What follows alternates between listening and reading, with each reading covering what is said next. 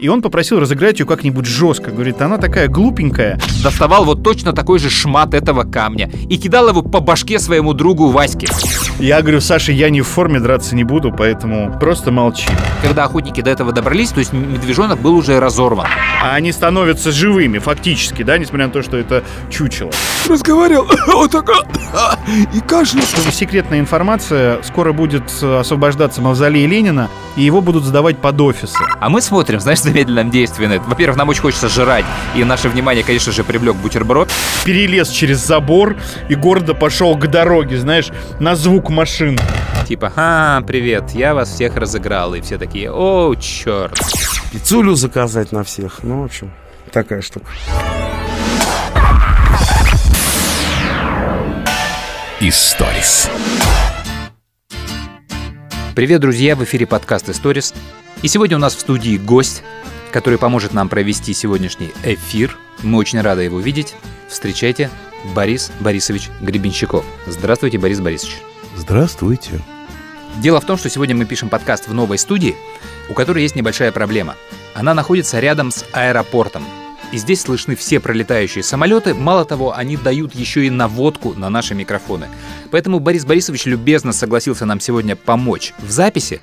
Он будет отслеживать подлетающие самолеты и давать нам команду, когда нам нужно прервать запись, чтобы ее не испортить. Поэтому по сигналу Борис Борисовича мы будем либо заканчивать историю, либо прерывать ее, а потом к ней возвращаться. Спасибо вам большое, Борис Борисович, за помощь. Пришедшая, увы, упадок навсегда.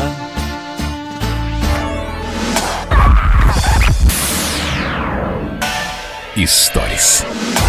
Слушай, скажи, а вот за эти годы в эфире ты преодолел или у тебя, может быть, вообще не было, это чисто моя фишка, вот этот страх первого здорования. Я ненавижу здороваться ни в начале прямого эфира, ни в начале своих записных программ. У меня прям такой комок в горле какой-то вот, чтобы произнести «Всем привет! Здравствуйте!» Вот, а особенно в подкастах. Мне кажется, вот самая какая-то ненужная вещь. А почему? Я не знаю. Ну нет, конечно, если ты как клоун, всем привет, здравствуйте, может быть, тебя это может раздражать. Я, наоборот, э, король приветствий, а потом э, отдаю пас э, человеку, который должен продолжить. Потому что, ну, вот утреннее шоу начинается, ну, у нас обычно Бон здоровается первый, для него какой-то пунктик, знаешь, это вот, кстати, сейчас для подкаста, для слушателей нашего радио будет интересно. У Саши, ну, реально пунктик, что именно он должен в утреннем шоу сказать первым «привет» э, или «доброе утро». И когда мы еще работали втроем с Таней Борисовой, он постоянно пытался нас опережать, и мы уже потом смирились, вот давали ему возможность поздороваться, и потом а, сами что-то рассказывали и говорили. Кстати, сейчас э, быстрое лирическое отступление. Многие мне писали в соцсетях и до сих пор пишут нам в эфир, э, спрашивая, где Таня Борисова. Поэтому я расскажу. Возможно, кому-то это будет интересно. Таня ушла, сама ушла, ее никто не просил уходить, э, это ее было решение полностью. Она ушла за нашей коллегой, которая стала программным директором «Радио 7 на Семи холмах», это Настя Рогожникова, она была раньше программным директором нашего радио. И пригласила Таню вести утреннее шоу. Таня согласилась, там более выгодные условия. Ну, я просто знаю это. И ей показалось это вот таким новым этапом в жизни. И просто отвечая на вопрос, куда делась Таня Борисова, вот она ведет утреннее шоу на радио 7 на Семи холмах. А мне ни разу не задавали вопрос, куда делась Таня Борисова, но я не против этого большого включения из истории двух утренних шоу современных московских FM-радиостанций в рамках подкаста «Историс». А сейчас давай просто к историям, без здорования, и перестань там шуршать в микрофон, ты уже зашуршал все свои слова. Сейчас самолет пролетит.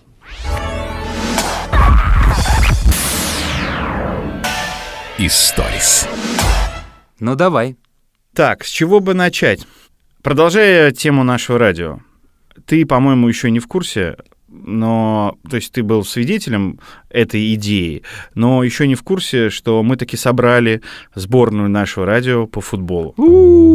Мы э, кинули клич, повесили баннер, сделали специальную анкету на сайте наш.ру, куда мог любой желающий написать, и фактически он становился кандидатом на сборную нашего радио.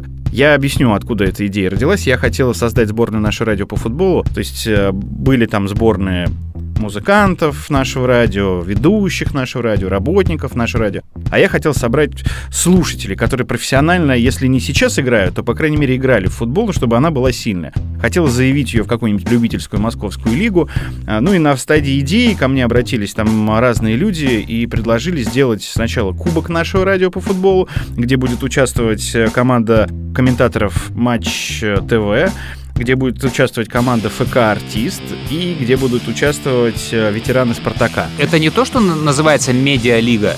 Нет, нет, нет, это отдельный турнир, который предложили сделать, э, когда узнали, что мы делаем сборную наше радио, компания Париматч, они сейчас называются, ну, букмекерская, они сейчас Парибет называются. И вот э, они говорят, мы дадим вам денег, давайте делайте сборную, а мы оплатим вам турнир. То есть форму, аренда стадиона. Э, Они еще оплачивают участие вот этих ветеранов «Спартака» или ФК «Артист». Э, Оказывается, за это все платят деньги. Там. Мгм. Я думал, что комментаторы Матч ТВ в свое удовольствие Мгм. играют, и ФК «Артист». Но не всегда. Часто в этих турнирах они платят деньги. Я даже слышал сумму, которую за один из турниров они получили на команду 500 тысяч рублей. Не нужны игроки там нигде? Ну и самое это главное, мы отобрали ребят, э, у нас получилось там 18 человек, ну как ребят, это все-таки уже мужики, там самому младшему, по-моему, 20 лет. И теперь нужно что-то с этим делать, Андрюх. Потому что идею-то я придумал. А, У нас уже есть два матча. Первый товарищеский матч 18 июля с ФК «Артист». А потом в августе, в середине августа, турнир как раз вот э, Кубок нашего радио, который организуют букмекеры. И дальше я не понимаю, э, что делать. Э, Это сейчас такая внутренняя информация. То есть мне нужно сейчас, по большому счету, э, устроить тренировку, чтобы хотя бы увидеть этих людей, посмотреть, кто на что годится. Многие из регионов писали, не понимая, что нужно будет играть в Москве, и тренироваться. Многие по каким-то параметрам там нам не подошли. А В итоге там около 20 человек, ну вот по большому такому счету набралось. Подожди, слушай, а, а по каким параметрам тебе не подходит человек, который просто написал тебе письмо? А Я старался выбирать людей, а, с э, футбольным прошлым, то есть, э, чтобы у тебя были либо разряды, либо там, э, ну, более серьезные там какие-то достижения, КМС, участие в каких-то турнирах, любительских, профессиональных лигах. Ну, то есть я хотел набрать по максимуму людей, которые профессионально, насколько это можно, занимаются футболом или занимались. Подожди, ты же понимаешь, что я тебе сейчас напишу письмо, что я участник чемпионата мира 94 года.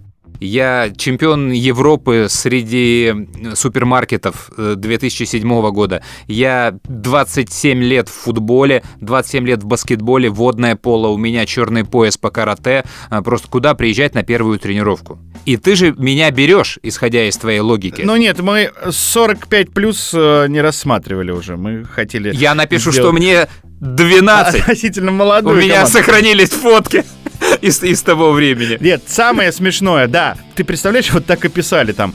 а, Мне 40 лет, я футболом а, профессионально не занимался, но я мастер спорта по художественной гимнастике. Берем. Или там, а, мне вот столько-то лет, я футболом профессионально не занимался, но играю на уровне любителей во дворе, там, с компанией э, своих коллег. И при этом я мастер спорта, или там у меня черный пояс под дзюдо. Я тебе серьезно говорю. И вот там много таких было сообщений. Ну, короче, мы выбрали вот эту команду, условно из 20 человек, их там плюс-минус, э, может быть, больше или меньше.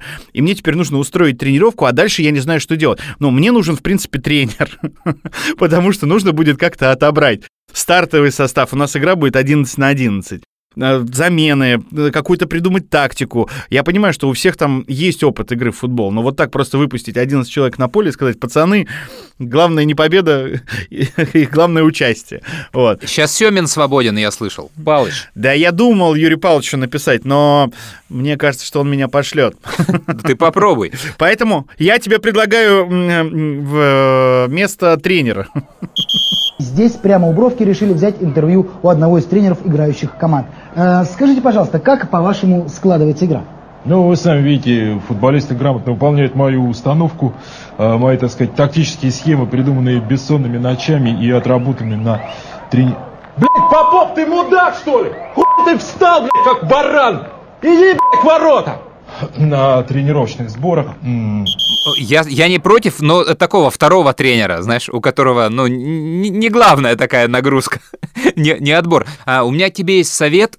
не совет, это вот история, то, что ты говоришь, там тебе написал э, чемпион по художественной гимнастике. Э, мы много лет играли с квартетом И в футбол, в театральный, они организовывали турнир. Самая сильная команда турнира это был театр клоунады Терезы Дуровой. Ну, клоуны, я помню, их звали, просто клоуны. Это реально была сильнейшая команда, потому что у людей в театре есть спортзал. Просто профессиональный спортзал. Я не знаю, какая подготовка у клоунов, то есть здание или случайно там им осталось, но там реально есть спортзал, мы в нем тренировались с ними же. Это, это была очень сильная команда, и кроме них, у них, конечно, была сильнейшая группа поддержки. И группа поддержки, она всегда приходила на эти игры, ну, просто как на спектакль. То есть они приходили в костюмах, на ходулях. И сейчас не нужно представлять клоунов из цирка. А вот я с таким носами и льющейся водой из глаз. Нет, они креативно подходили к созданию образов. То есть они могли просто сделать какую-нибудь, не вечеринку в стиле Гэтсби пошлую, а, ну, они как-то придумывали. Сегодня мы все в таких костюмах клоунских по какой-то теме. И если они играли не очень серьезную игру, не с нами, не с квартетом И, то они даже выпускали на поле вот таких каких-то комических персонажей. Они первые пришли с формами там 0000, э, с именем на спине «Замена», с именем там «Плохая замена». И такие люди, они, конечно, делают шоу, и квартет И учреждал приз э, самым лучшим болельщикам. И каждый год это выигрывали клоуны просто в одну калитку. По-моему, один раз это не выиграли клоуны, потому что просто какие-то люди подумали о том, что надо нам тоже выступить, тоже сделали, и просто, и, знаешь, это приз за участие. О, все, вы молодцы, и сами клоуны, знаешь, они все проголосовали за этих ребят. Да, вы лучшие! И вот это, знаешь, они поддерживали команду поддержки другой команды. То есть вот ну, просто люди делали спектакль э, на трибунах, и это было чертовски клево, поэтому, ну, я не знаю, насколько там, да, ты серьезно относишься к соревнованию, но э, ты представляешь там объявление? Номер девятый, чемпион России по художественной гимнастике Серега Иванов.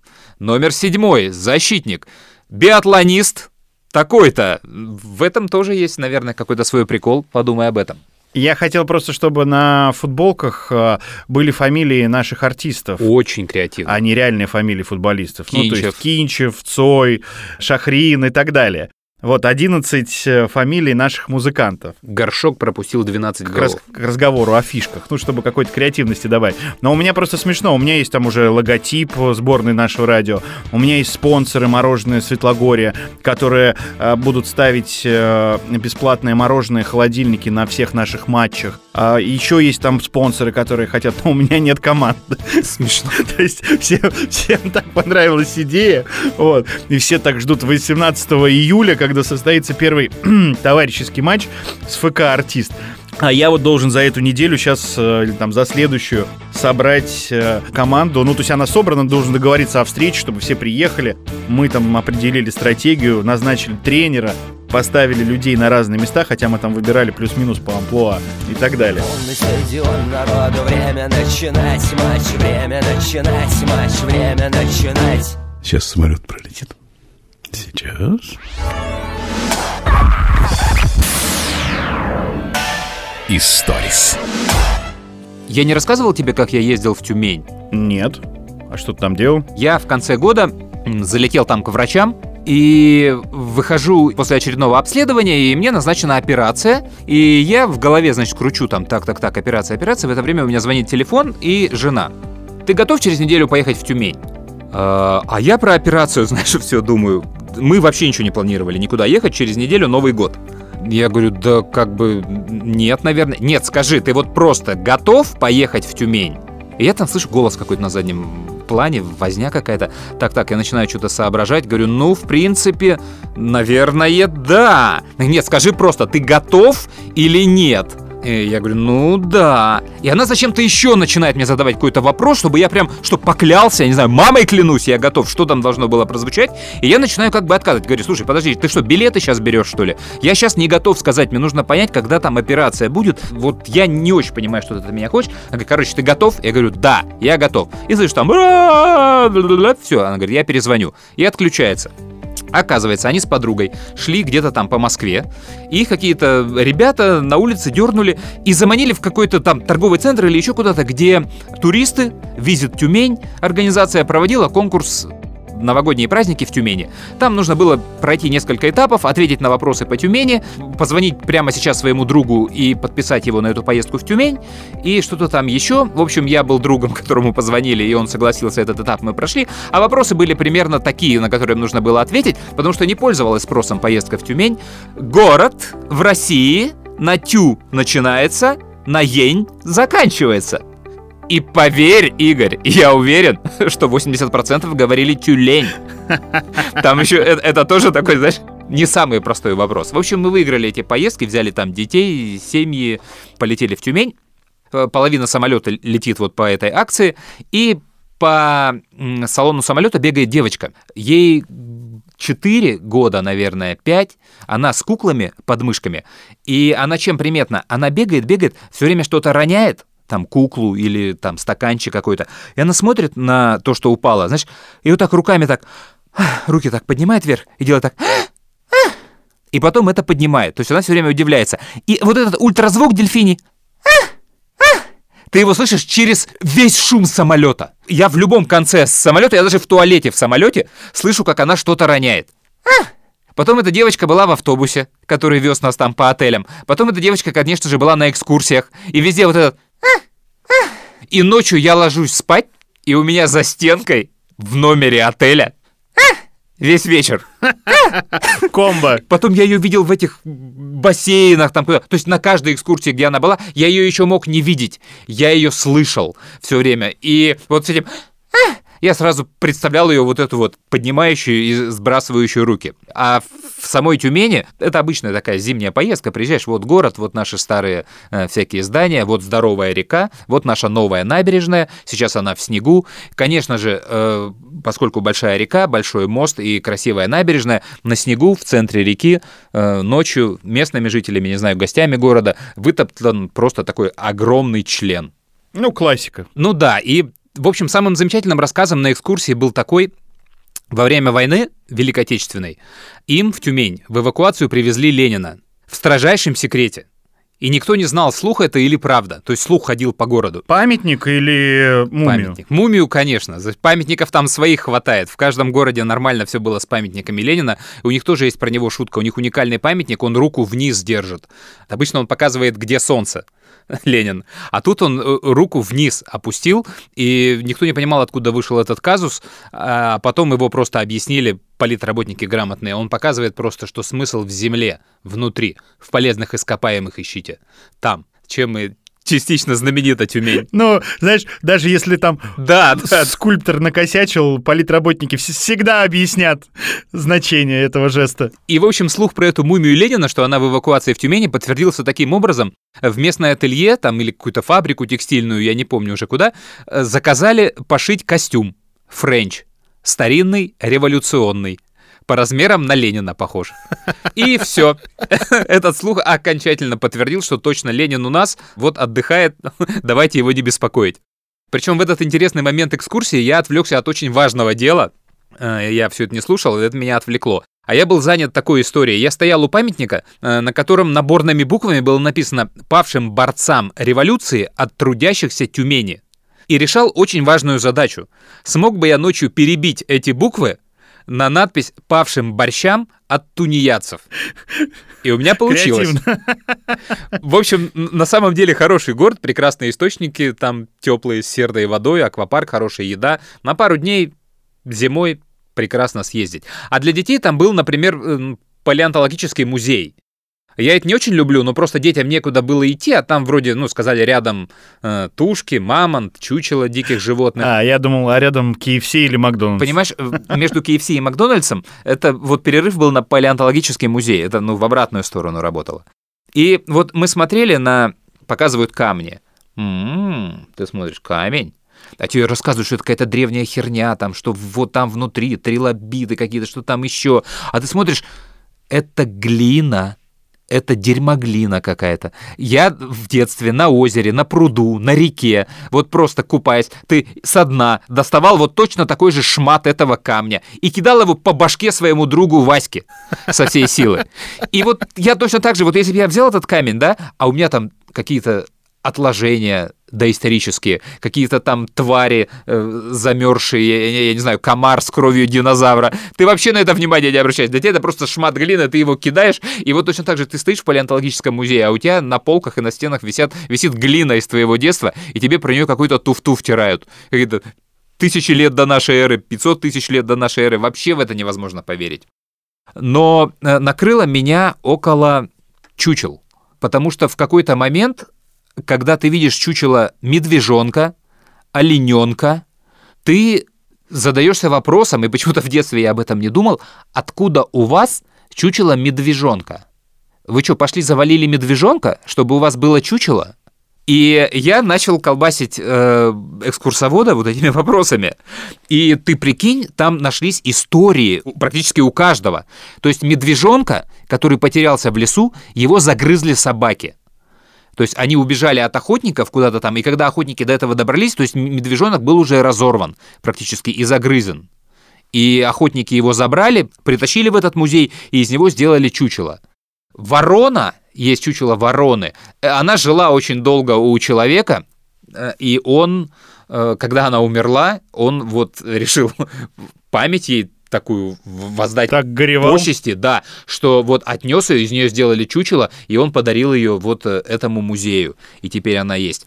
А олененка, оленя, э, там история была охотники где-то там на какой-то точке, и вертолет, который должен был их забрать, он то ли не прилетел, то ли катастрофа какая-то была, то есть он за ними не пришел и им нужно было что-то есть и что там делать. Я, я забыл подробности.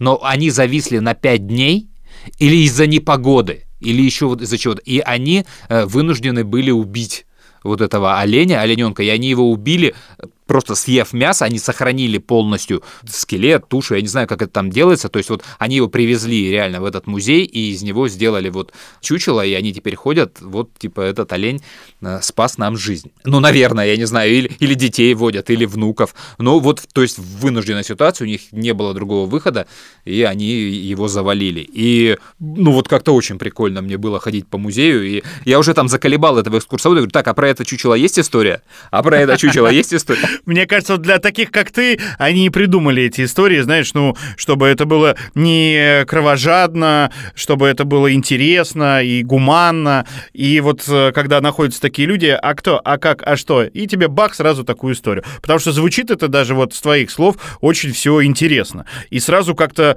интереснее наблюдать за всеми этими экспонатами. Конечно. Ну, а они становятся живыми фактически, да, несмотря на то, что это чучело. Да, да, им, вот именно так. И я говорю, слушай, вы, да вы рассказываете рассказывайте это всем, это, ну, такая хорошая составляющая любой экскурсии, мне кажется. Вот так я посетил Тюмень.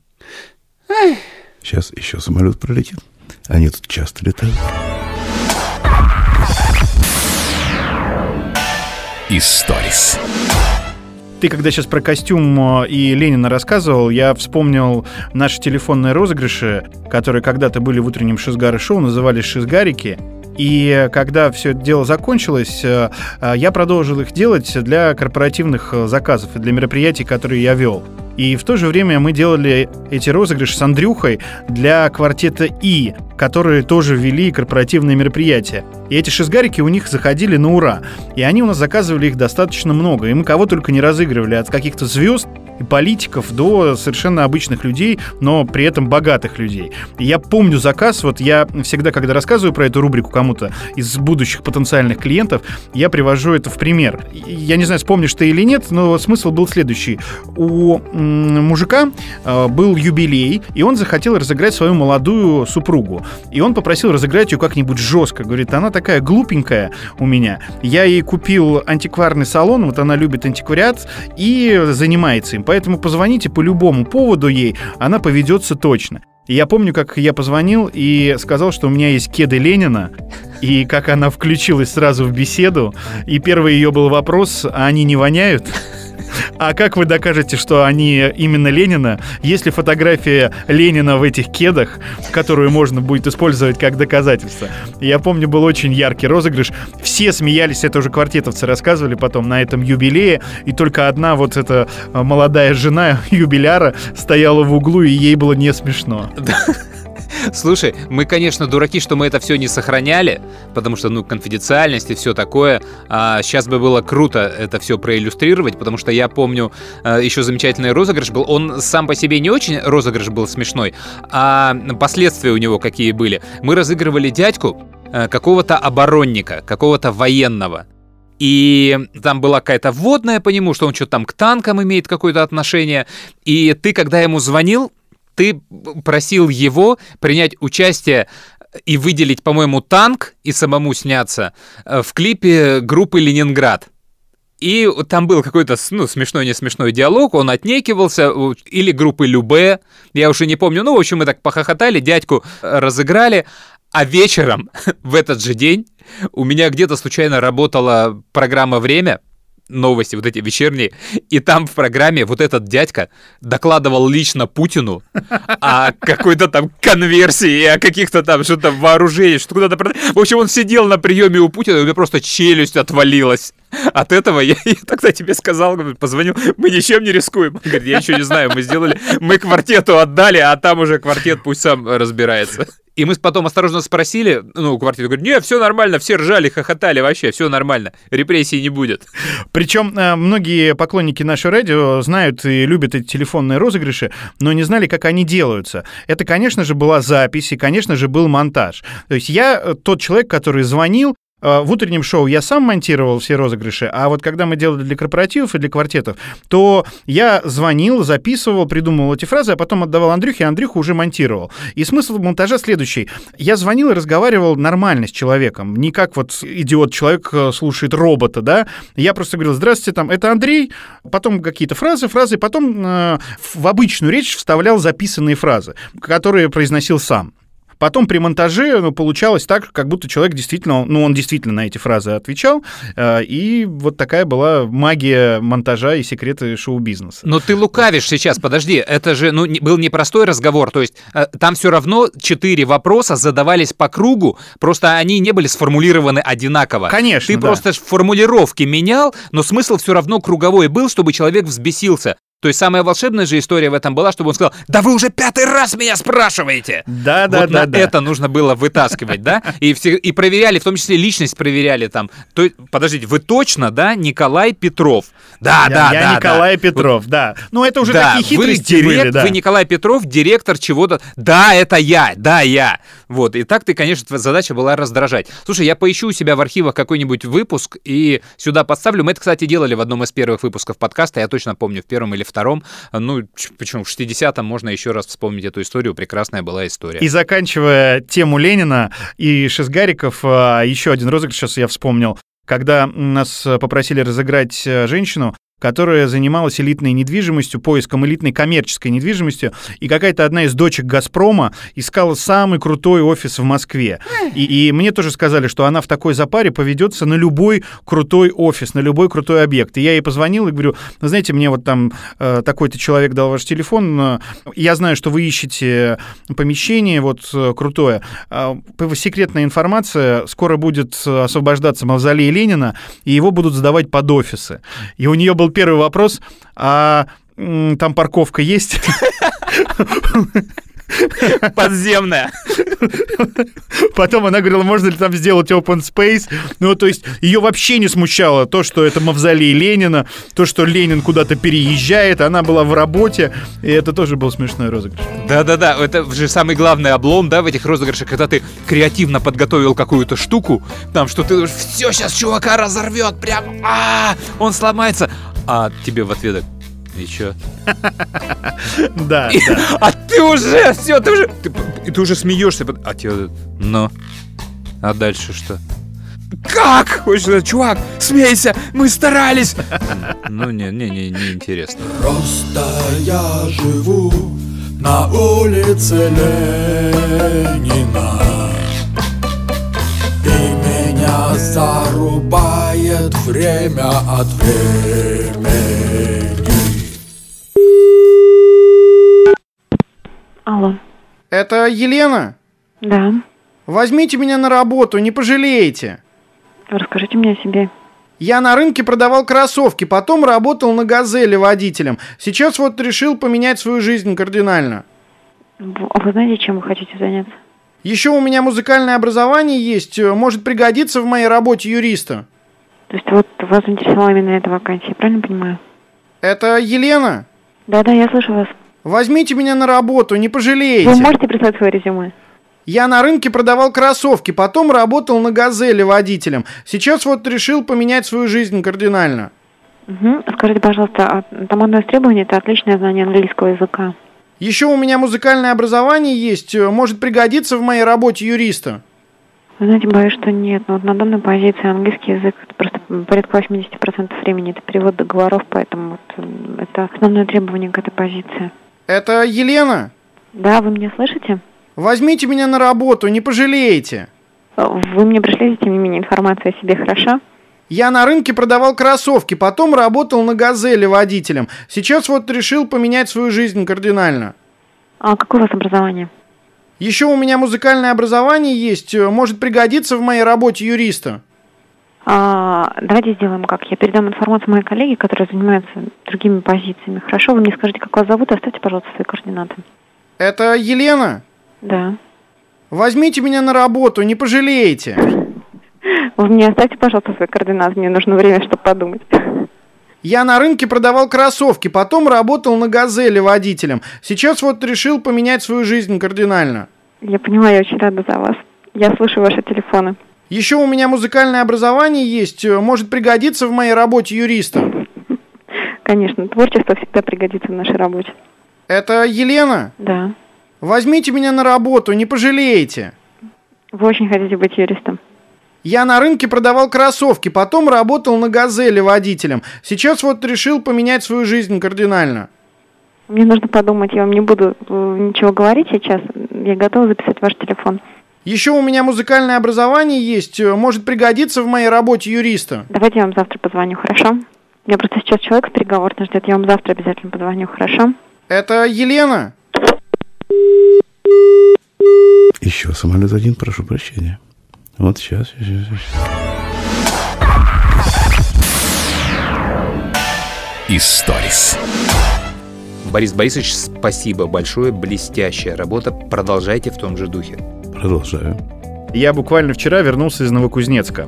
А, Я первый раз был в Новокузнецке, мы там делали фестиваль «Наши в городе». К нам обратилась компания металлургическая «Евраз», и а, они решили сделать День города, он 2 числа, 2 июля был в Новокузнецке, и отметить э, свое 30-летие. И они все это финансировали. То есть на площади, возле ТРЦ «Планета», в центре города, там огромная парковка такая, ее все убрали, поставили сцену и пригласили артистов. На секундочку, состав был сумасшедший. То есть э, Ласкала, анимация, э, Горшинев, Animal Jazz, Найк Борзов, Диана Арбенина, группа Слот, Гарик Сукачев, и я еще, по-моему, кого-то забыл. Ну, то есть, э, это был фантастический состав. А, пикник, вот еще пикник был.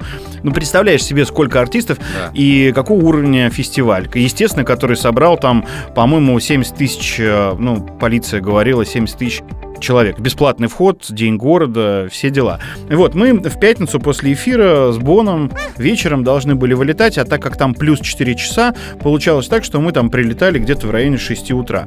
Ну, и я после эфира поехал в бар, там проходил предполетную подготовку, у меня уже вещи с собой были. И мы приехали в аэропорт, я там еще немного догнался, сели в самолет, и я заснул в самолете. И просыпаюсь от того, что по громкой связи говорят, есть э, врач на борту.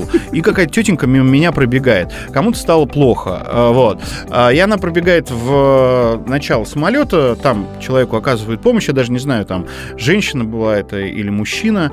А мы когда заходили в самолет, э, Бон что-то там перепутал при регистрации и сел, э, там три кресла, он сел посередине, себя зарегистрировал. А я купил себе место, и я люблю летать именно на крайних местах, чтобы удобно было там в туалет ходить и никого не беспокоить, там перелезать. Я всегда летаю вот у прохода. И я купил рядом с ним место, там, за 400 рублей. Ну, неважно. Я прихожу, а там сидит уже бабуля такая старая. Я говорю, это мое место. Она говорит, у меня там нога болит, э, извините, я здесь буду сидеть. Вот, садитесь к окну. А у нее э, куплено место у окна.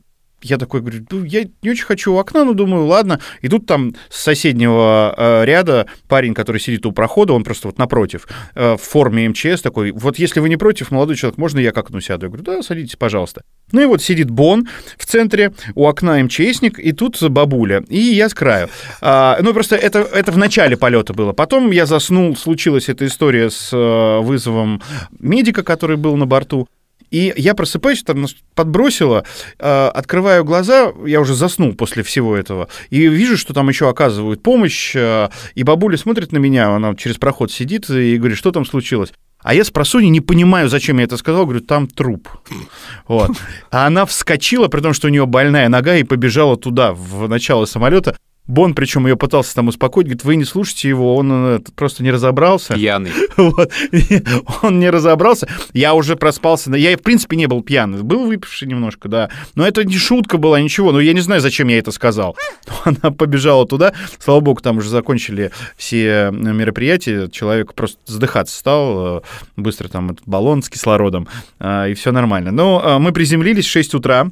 Выходим из аэропорта, а с нами летело много вот, вот МЧСник летел парень в форме МЧС, еще какие-то ребята в форме. Я потом понимаю, что это дембеля, они в- в- отслужили и едут домой. И там огромное количество встречающих, э, то есть там родители, какие-то компашки. И стоит компашка такая, мы первый раз, и Бон тоже в Новокузнецке первый раз, а он еще с сережками, в майке, весь с татуировками. Я говорю, ты куда так вырядился? Говорю, ну ладно, на сцену ты так выходить будешь, ну здесь-то ты зачем? И э, мы выходим на улицу, э, закуриваем, и вот эта компашка, которая встречает явно своего друга, э, проходит мимо нас, и сразу к Бону такие, а ты что с сережками-то в ушах здесь? Я говорю, ой, все. Я говорю, Саша, я не в форме, драться не буду, поэтому просто молчи. Давай вот ничего им не отвечай, их много, вот, они местные. А они, знаешь, вот такие типичные представители. Вот у меня в Брянске, в Курске много таких знакомых. Было кепка, майка там, жарко. И такие дерзкие э, с э, этой баклажкой пива, полторалитровой бутылкой под мышкой. И слава богу, что вот в тот момент, когда вот этот э, диалог завязался, выходит их дружбан. Его встречали только вот эта вот компашка, родителей я там не увидел. Они такие, Саня, здорово! Начинают обниматься, причем снимают это все на видео, знаешь, для истории. Давай, для истории, для истории. Сейчас все, мясо уже замариновали, сейчас едем. А время 6 утра, а там народу, знаешь, как будто уже вечер. Все не поленились, приехали. И я говорю, Саша, срочно садимся в такси и уезжаем. Говорю, сними сережки, спрячь свои эти татуировки. Да, на Видишь, жопе люди особенно. н- да, тут, тут- люди не хотят это принимать. И мы садимся в такси, едем, Бон спит, я так дремлю, и таксист мне рассказывает, что вот здесь сейчас вот э, этот поселок э, ругается с э, горняками, которые уголь добывают, потому что они хотят снести поселок. Уже, ну, двигается шахта к этому поселку, его надо сносить. Ну, и так вот что-то монотонно рассказывает про то, что тут вот происходит. И мы едем-едем, я смотрю по навигатору, нам остается там 5 минут до гостиницы, и он останавливается. И Бон просыпается, и он говорит, ребята, вот смотрите, это дом, а там такой ну, обычный, обычная высотка, старая такая, советская. Здесь жил самый известный человек в Новокузнецке. Я думаю, ну, сейчас расскажет про какого-то там горняка, металлурга, еще кого-то. Он говорит, маньяк спесивцев. Вот. Э, Вот в той квартире, вот тот балкон, вот, это главная достопримечательность города. А я вот, ну, к своему стыду, наверное, хотя я не этим, ну, в общем-то, не очень-то не горжусь, вот. Я не знал про маньяка Списивцева. Потом мы с Боном залезли в Википедию, узнали жуткие там подробности, что там происходило. Там он сибирский потрошитель его, по-моему, зовут. Ну, там просто ужас и страх. Да. И э, я как-то под впечатлением, знаешь, там 7 утра мы приезжаем в гостиницу, мы поспали пару часов и сразу поехали на площадку уже вести фестиваль. Он там в 2 часа начинался, но нам нужно было заранее приехать. И мы из гостиницы выезжали на микроавтобусе вместе с группой Ласкала. Неважно, там знаешь ты их или нет. э, И там ехать от гостиницы до этой площади ТРЦ «Планета» 5 минут. И водитель этой маршрутки останавливается у этого дома И музыкант там рассказывает, ну и нам тоже он не знал. Вот здесь жил маньяк спесивцев. Вот этот балкон. Я говорю, да вы что тут сговорились? А никто не знал про это, ну из музыкантов. Говорит, а что, что здесь происходит? Я говорю, так нам Да-да. уже таксист, который нас сюда вез, остановил возле этого дома и показал. Теперь второй водитель нам показывает. Мы приезжаем на площадку, Э, Там э, музыканты, э, ну, шатры, как обычно это на фестивалях происходит, за сценой. И э, там чекались э, музыканты Гарика Сукачева. Я некоторых из них знаю, и техник подходит и говорит, а ты знаешь, что здесь э, жил маньяк спесивцев? Я говорю, да. Ты, говорю, третий человек, э, который мне об этом говорит. А он говорит, а у нас вот второй техник, или там третий техник у Гарика Сукачева, он жил с ним в соседнем подъезде. Вау. Слушай, но там квартира же, она знаменита тем, что он маньячил-то на этой квартире. Он жертв притаскивал туда, и там их Да, и там р- мать р- ещё. разделывал, да, при участии матери и сестры. И поэтому квартирка-то, конечно, да, легендарная. И как вот жить, я сейчас просто в голове прокручиваю, как вот жить в этом подъезде, доме, ух. Ну, там дальше, в смысле. Не знаю, там страшно. людям. Причем в Википедии написано, что сестру не осудили, ему э, доказали только 4 убийства и осудили на 10 лет психушки. И потом, когда его выпустили из психушки, ну, это все в Википедии читали, э, продолжились эти убийства, и милиция не думала на него, потому что в психушке не поставили галочку, что его выпустили. И милиция думала, что он сидит. Потом мать отсидела тоже сколько-то там лет, и ее выпустили. Она живет где-то там в области, в Кемеровской, там же до сих пор, по-моему, еще. Ну, в общем, жуткая история. Но вот, знаешь, э, как это началось вот с приезда, так потом это меня преследовало вот э, от разных людей, и все вокруг этого маньяка-спесивца. Я думаю, как-то прям бррр. Интересная у тебя была поездка. Вот мои главные впечатления от э, поездки в Новокузнецк, хотя фестиваль получился супер, и, конечно, прям это потрясающе. Я уже отвык от фестиваля, когда ты выходишь, и это вот многотысячная толпа, причем неважно, что ты им говоришь, ну, там, привет, э, с днем города, они просто рады любому человеку, который там техник, вот кто появляется на сцене, знаешь, какое-то движение происходит между э, Ага. переключениями групп, и все сразу начинают кричать. Кстати, мы уезжали а, с площадки, а я не уезжал быстро, потому что ну, обычно приходится еще сфотографироваться с людьми какие-то автографы дать, это занимает там какое-то время, там час, полтора, два, да, вот так вот. И, в общем, я уезжал и думал уже, э, что публика вся разошлась, и она действительно почти вся уже разошлась, публика, но там при выезде, там такая травка, и меня так тронуло, сидели две женщины, совсем не молодые на этой травке, ну, наверное, может быть, они мои ровесницы, может быть, чуть старше, может быть, чуть младше, но совсем не молодые дамы. И меня тронуло совершенно. Они сидели на травке, и у них в руках, значит, э, было полбутылки, значит, какого-то красного вина и пластиковые стаканчики, и они, значит, сидели на этой травке. Меня это так тронуло, но когда ты видишь молодежь на пикнике, это одно, но как бы это нормально. Когда ты видишь вот пожилых таких женщин, которые как молодежь сидят, счастливые лица, они о чем-то разговаривают, пьют свое вино, это, конечно, это милое такое, милое совершенно зрелище. Вот так, да. Это была лирическая зарисовка о фестивале в Новокузнецке от Гарика Сукачева, к которому мы еще сегодня вернемся.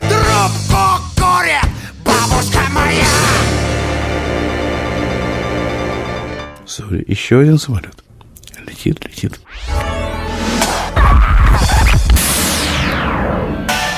Историс. У меня в поликлинике, там, где у меня страховка, на первом этаже есть э, аптека. Прям вот в здании. Ну и все- когда врачи кому-то что-то прописали, они выходят, очень удобно, ты в этой аптеке сразу все покупаешь. И э, в этой аптеке работает такая прекрасная тетка, очень веселая. У нее, возможно, какое-то актерское образование в прошлом, скорее всего, с уклоном в клоунаду. Она с очень большой любовью ждет каждого клиента. И максимально ей интересен рецепт этого клиента, что там написал доктор. И она всегда берет это, знаешь, таким выражением. Так, ну-ка давайте-ка посмотрим. Так, ну что, ну что это такое-то? Вот это да, да нет! И тут же начинает, знаешь, все переписывать. То есть, что лучше принимать? Вот это замените вот на это, а вот к этому добавьте вот это. Тоже, а у вас что болит? Там, а, вот это- очень рекомендую вот эту вещь. Все. И там, если ты начинаешь с ней общаться, то сто процентов у тебя к концу разговора весь рецепт переписан. Ты покупаешь абсолютно не то, что тебе дали. Вот, и она очень уверена, причем она запоминает, видимо, людей, потому что э, вот я стоял там в очередях, ну, несколько раз, и она некоторых даже спрашивает, ну что, ну как, вот те таблетки помогли, а? А я же говорила, я же говорила. А по- э, первый раз я стоял в очереди, ну, когда я все это услышал, потому что передо мной стоял какой-то хипстер, такой абсолютный. который разговаривал вот так и кашлял. И, и у него там с легкими вообще мясо. Это я там из разговора понял.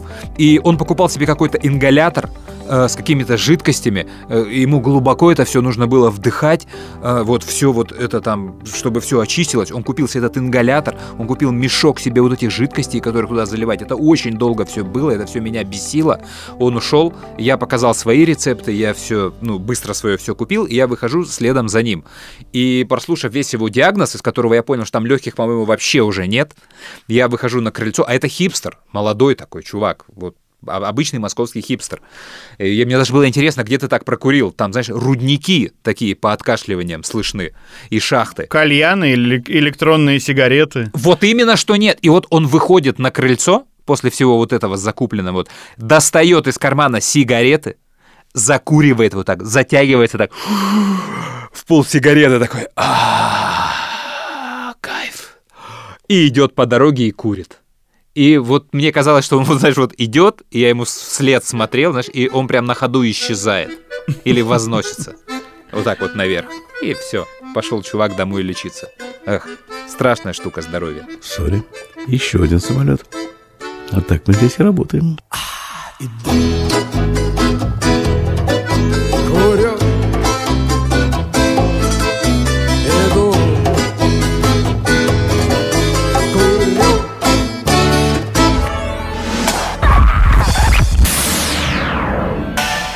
Историс. Хотел рассказать историю. Было уже несколько недель назад. Я вел э, на ВДНХ, там у тебя фестиваль «Подорожник» такой. Э, Московские власти его организовывали. но Русский подорожник. Парк ВДНХ. Нет, просто «Подорожник». Хотя группа 2517 там выступала. Он был три дня. Ну. Первый этно-день, второй рок-день. Там, кстати, Гарик Сукачев закрывал его. И 2517. И третий поп-день. А, Ну, история в следующем. Вот мы закончили первый день, закончилось достаточно поздно, там все ждали салюта.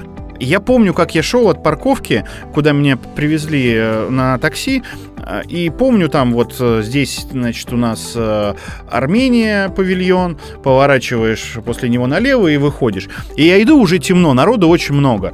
И я как-то что-то задумался и повернул чуть э, дальше. Иду, иду и пытаюсь вот как бы сориентироваться, в какую сторону мне идти. Иду, иду, людей все меньше, меньше. Я иду, иду, уже темно, фонари не везде горят как-то. И я понимаю, что я, ну, заблудился, надо возвращаться. А там все эти дорожки, перекрестки, эти люди на с этих электросамокатах катаются редкие, вот в том месте, где я стоял. И я смотрю, идет парочка такая, парень с девушкой. И я понимаю, что, ну, они так уверенно идут, э, что они идут в сторону метро. И я за ними иду, там жене позвонила, рассказываю, что вот э, закончил, сейчас сажусь в такси и еду. И я иду, иду, минут 15 иду за ними. Ну, думаю, ну, приблизительно там так и было. Из-за того, что я еще чуть дальше ушел, наверное, поэтому мы дольше идем. И мы сворачиваем в парк, идем, идем уже по парку. Ну, то есть там уже деревья, э, не, не здание вот там, а ну, какая-то такая посадка. Вот, идем, идем, я иду за ними, и они заходят в тупик, там забор и лавочка. Они садятся на лавочку и начинают целоваться. И я такой думаю, блин, ребята, вы были моей надеждой дойти до метро. Я так уверенно шел за вами, потому что вы уверенно шли, и я думал, что вы идете к метро. И я, значит, так обиделся на все это, стою и думаю, «Ха-ха, сейчас возвращаться, а там темно, там даже фонарей нет, вот возле той лавочки, где они сидели и целовались. И я демонстративно прошел рядом с ними, не знаю, они даже, по-моему, внимания на меня не обратили, перелез через забор и гордо пошел к дороге, знаешь, на звук машин. Надо было пацана так оттолкнуть, целующегося. Да я! Смайша такой поцеловать и полезть через забор. Поэтому ВДНХ ночью это очень тяжело. Да, у нас там так. А концерты я эти, падла, ненавижу, потому что э, я живу близко к Зеленому театру, он там с краю находится, и у меня все эти концерты, они как в доме проходят. Вот у меня был уикенд. Особенно Э, саундчеки, наверное. Да, и утром саундчеки, да. Агузарова, потом каверы ACDC там концерт был, каверы Аббы, Сергей Пенкин. Ugh. Я, то есть у меня такой интерес прям, знаешь, я сижу дома и пытаюсь по саундчеку определить, кто сегодня выступает. А потом в интернете проверяю себя. Так, еще один, кажется. Сори. Все, пролетает. Пролетел? Историс. История тоже про дом, про подъезд. Вспоминая твои экскурсии к квартире маньяка Списивцева. У нас в детстве одна из точек для отдыха была Одесса и все побережье под Одессой на море, потому что нам из э, Кишинева было недалеко. Ехать на электричке прям до этих морей мы доезжали, и там по побережью дальше распространялись в разных местах. Затока, Сергеевка. И однажды мы, перемещаясь из одного места в другое, кстати, как раз из Затоки в Сергеевку, то есть часть э, друзей наших, она уехала, мы переехали в Сергеевку, пытались там найти наших друзей. Это был не первый раз в Сергеевке, у нас там было уже куча местных друзей. Мы пошли искать одного из них, но для нас-то это визит летом, мы все отдыхаем, а люди, они там в течение дня, буднего дня тем более, они, конечно же, работают. Они все уже на работах, на учебах, где-то там, их невозможно найти, не на учебах, на работах. И мы приезжаем, значит, во двор, к нашему другу Миле. Выясняется, что Мили нет, э, у нас нет денег, у нас деньги зашиты ровно на один билет, чтобы отсюда уехать уже обратно. Но очень хочется есть, мы сидим во дворе, ждем Милю, и я э, вот эту историю почему-то всегда вспоминаю при слове «детство».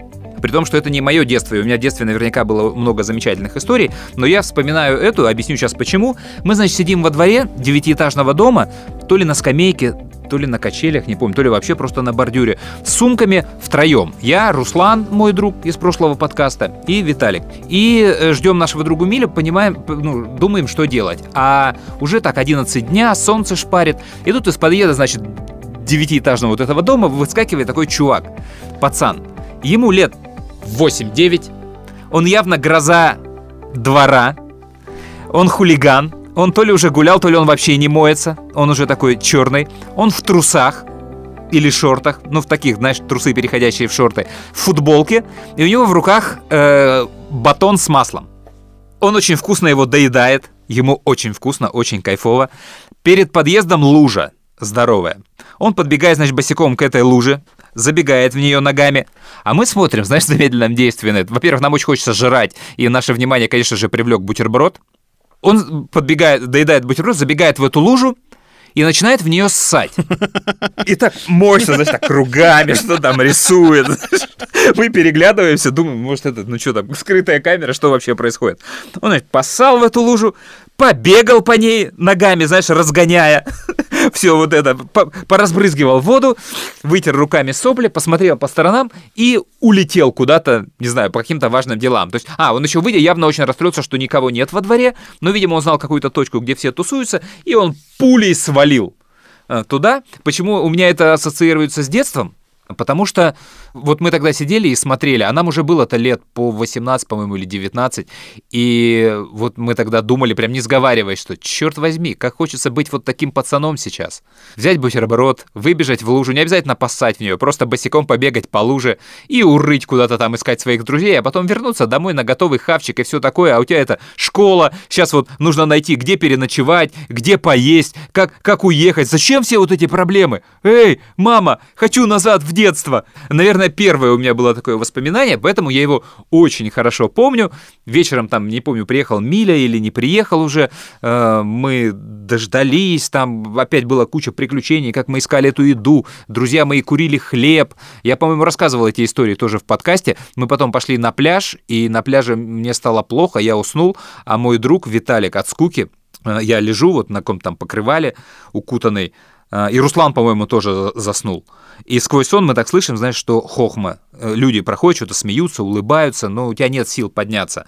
Вот. А Виталий потом сам ушел в город. И когда мы уже там отоспались, пр- проснулись, прошли в себя, мы, значит, просыпаемся, и я смотрю по сторонам, а Виталя перьями чаек, там на пляже было много перьев чаек, он вокруг нас выставил ими такое сердечко. То есть мы с Русланом вдвоем спали, больные, на покрывале внутри сердечко.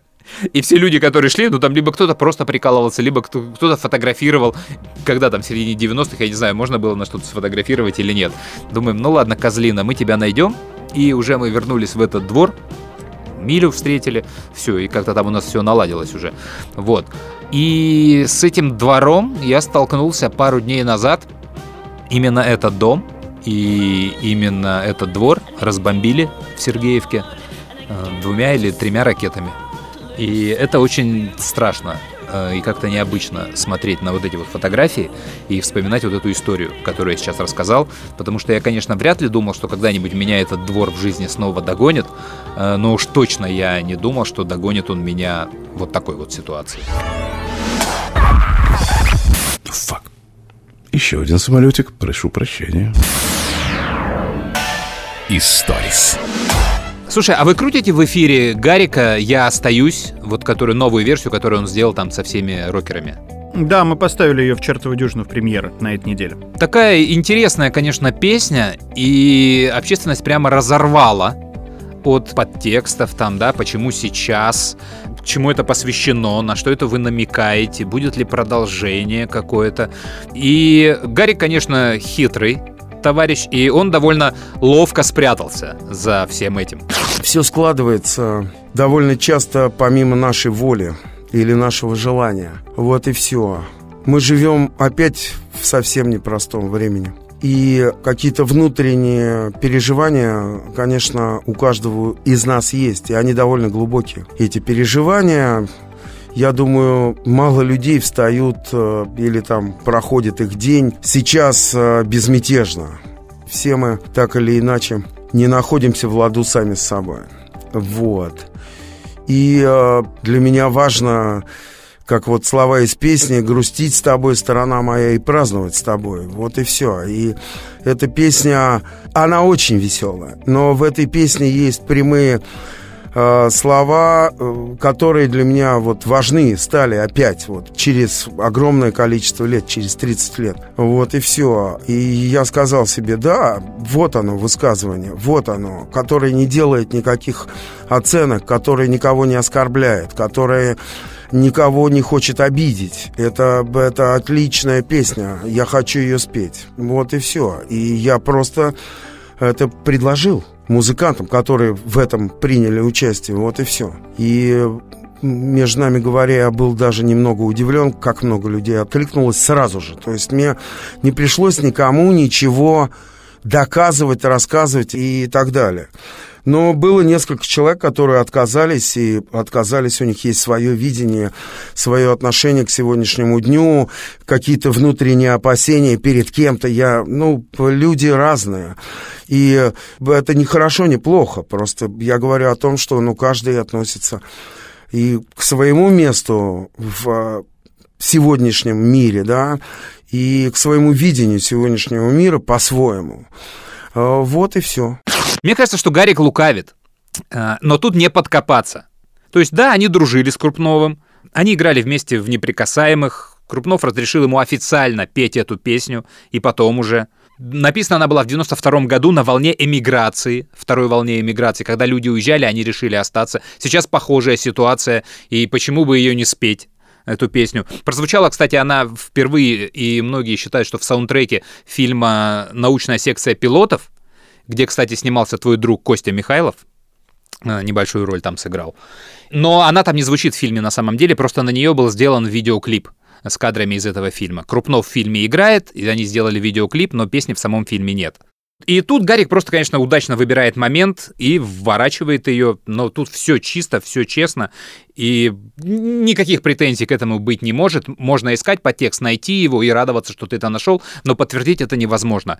И странно, что никто не говорит о том, что ну, трек-то плохо сделан потому что мне не очень понравилось. И мне кажется, что они переиграли в желании впихнуть всех. То есть не может быть у тебя, когда строчку из трех слов, у тебя поют три разных человека. Это плохо нарезано. Ты не успеваешь кайфануть. То есть все должны петь по строчке, по строчке. И мне кажется, вот у них это не вышло. И спасает все это дело хор, и волшебный хук э, в хоре, который, конечно, тебе самому хочется пропеть. Они его спели хором, и он по-прежнему работает, и трек вытаскивает. А так он мне как-то, ну, не очень. Мне кажется, что если бы Гарик э, вместе со Шнуровым вдвоем спели эту песню, получилось бы гораздо интересней. Вот он начинает, я имею в виду Шнуров, и это прям вот сразу органично звучит, так задорно, классно. Вот если бы они на двоих распили, ну и потом, возможно, бы хор бы был, то было бы классно. А вот так я согласен. Я, самое главное, э, не узнал больше половины артистов, которые там э, исполняют эту песню. Я потом по списку смотрел, э, когда уже он появился, и думаю, так, это где? Ага, это Да. где? Единственное, кого я узнал, это Шнурова сразу и Бледного. Да, бледного там волшебная Потому что у. Бледного там яркая роль, да. Слушай, ну в этом на самом деле прикол этих треков, когда ты хочешь узнать, кто же поет, когда ты не всех узнаешь, и нужно вычислить. И сейчас хорошо, успешно, но можно посмотреть э, список в интернете, ты сразу же найдешь. А вот раньше... А ты, кстати, знаешь вообще всю историю вот этих вот All-Star песен? Когда они появились, откуда? Ну, я бы сказал, что это с Майкла Джексона началось все. Чуть-чуть раньше. Смотри, э, в этом месяце исполняется 23 года программе «Чартова дюжина». Да? Да.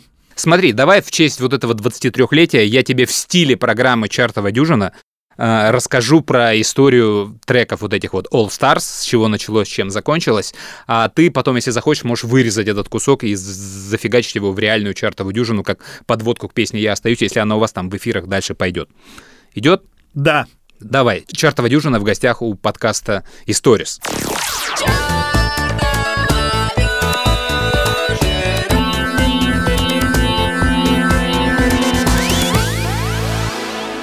Так, тут главное правильно выбрать, с чего начинать. То есть выбрать самую старую, первую, Очень древняя. ну не то чтобы древнюю, скорее старую песню. Я возьму за точку отсчета 84 год. Да, думаю, что история песен All Stars началась в 84 году. С благотворительного проекта. Британский, в меньшей степени музыкант, в большей степени политический активист, общественный деятель, ирландец Боб Гелдов решил записать рождественский сингл «Do They Know It Christmas?». Все деньги планировалось отправить в помощь голодающим людям Эфиопии. Для записи пригласили целый сон британских исполнителей. U2, Дюран Дюран, Фил Коллинз, Бананарама, Статус Кво, Culture Club, Джордж Майкл, Стинг, Боуи, Маккартни и многие другие. Акция удалась, сингл стал самым продаваемым в Англии в 1984 году. Вышел на Рождество. Can they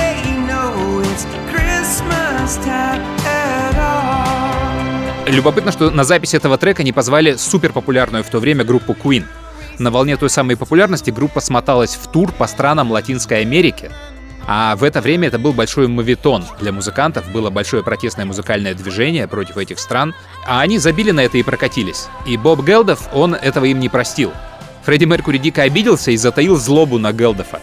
А в начале 85 года, буквально через три месяца после этого сингла, Боб Гелдов объявил о благотворительном фестивале Life Aid и среди хедлайнеров назвал группу Queen, вообще с ними про это не разговаривая.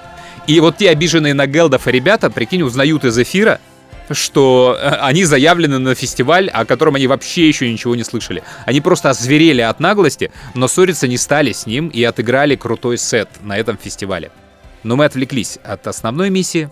В том же 85 году очень быстро, буквально в марте, британцам ответила американская поп-сцена. Майкл Джексон, Лайонел Ричи, Квинси Джонс написали песню «We Are The World». Тот же сбор денег для Эфиопии, но еще и для Судана. В записи приняли участие Джексон и Стиви Уандер, Лайонел Ричи, Билли Джоэл, Дайана Росс, Брюс Спрингстон, Боб Дилан, Рэй Чарльз и многие-многие другие звезды. Самый главный, наверное, трек в мире в составе All Stars.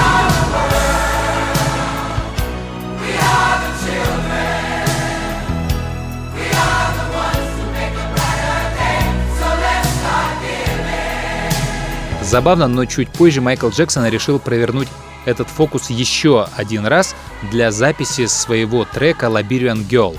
Не для записи трека, скорее, а для съемок клипа.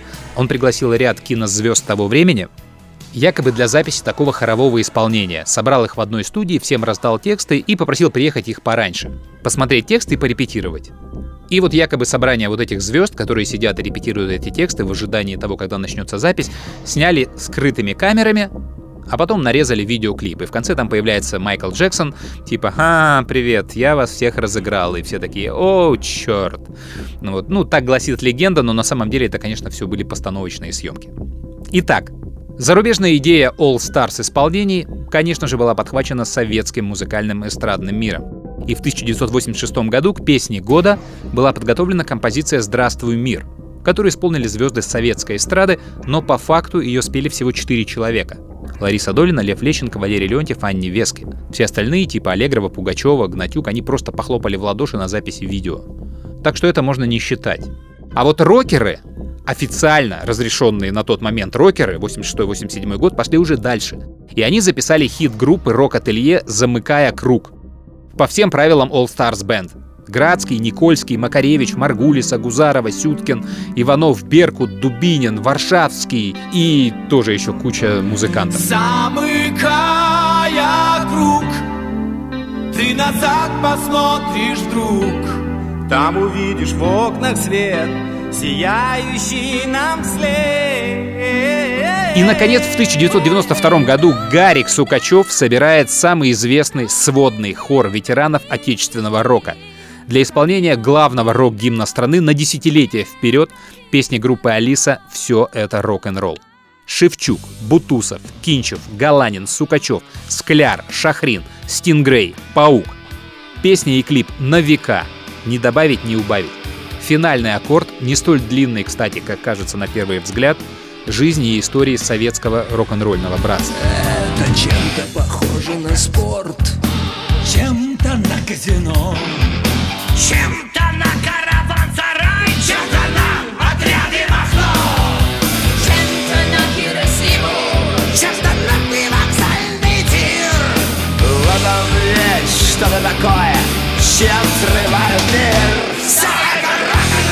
Планка была задрана так высоко, что повторить ее не удастся больше никогда. Это точно. Тем не менее, попытки были. В 1995 году сайт-проект музыкантов из группы Алиса ДДТ и НЭП под названием «Дубы-колдуны», собранный для записи каверов на песни советской эстрады, ха-ха, записывает песню «Клен», для чего приглашает не менее мощный хор рокеров. К Курылеву, Худому, Нефедову, Левину и Порощуку присоединяются Шахрин, Бутусов, братья Самойловы, Гаркуша, Галанин и Настя Полева. Увы, это так и осталось самым заметным номером проекта, хотя треки для пластинки записывали Юрий Шевчук, «Луч солнца золотого» записал в клипе, снялась Ирина Хакамада, и должен был записать Константин Кинчев «Увезу тебя я в тундру». Идея не получила достаточного креатива и харизматики исполнителей, и вскоре была растиражирована более успешно проектом «Старые песни о главном», а чуть позже группой «Приключения электроников». Поэтому от дубов-колдунов остался только клен с ужасно милым клипом, но в невероятно поганом видеокачестве. Ни к чему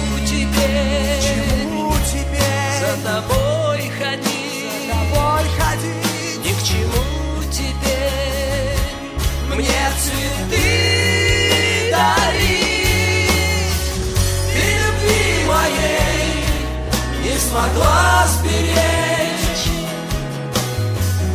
поросло травой место наших встреч.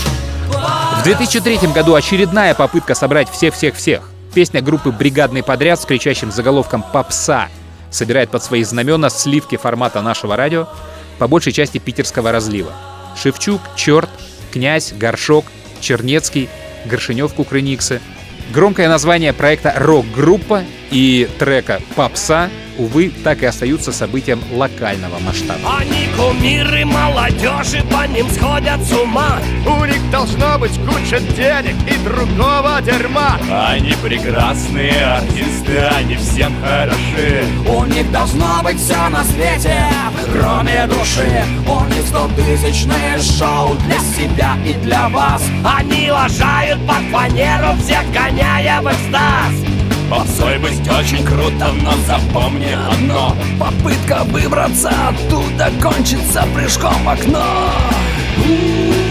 2007 год. Второй заход на повторение успеха 92 года предпринимает автор трека «Все это рок-н-ролл» Константин Кинчев.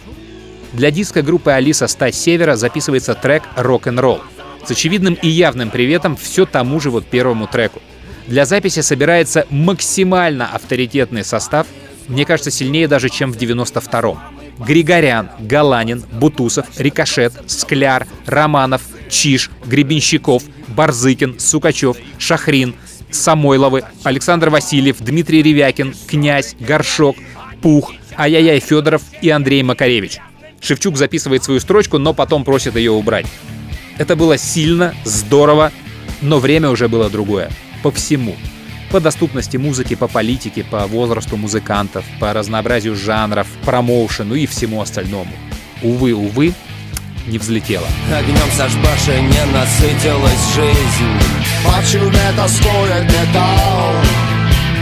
Пульс группы я остаюсь не изменить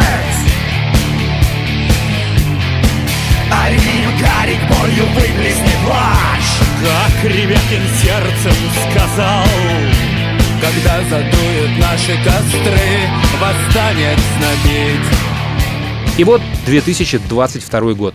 Другой автор хита 92 года «Все это рок-н-ролл» Гарик Сукачев собирает очередную банду и опять ставит в основу проекта беспроигрышный по хитовости номер своего другого друга Анатолия Крупнова «Я остаюсь».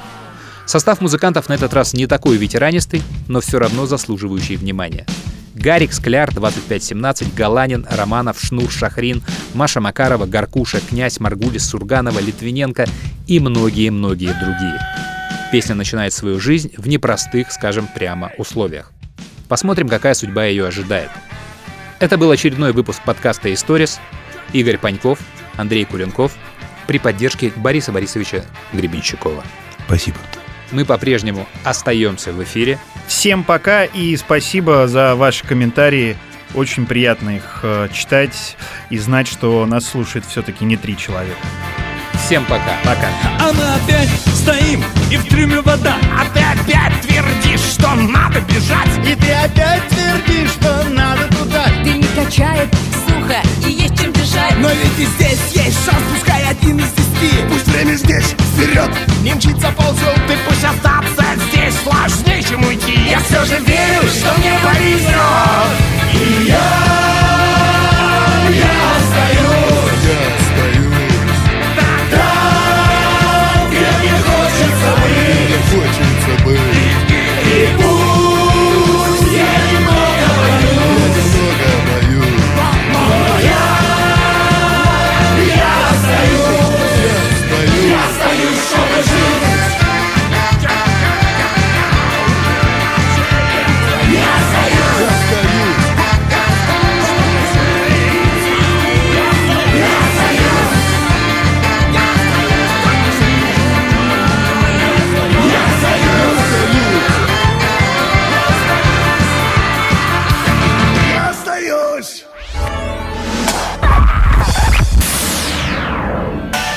Историс.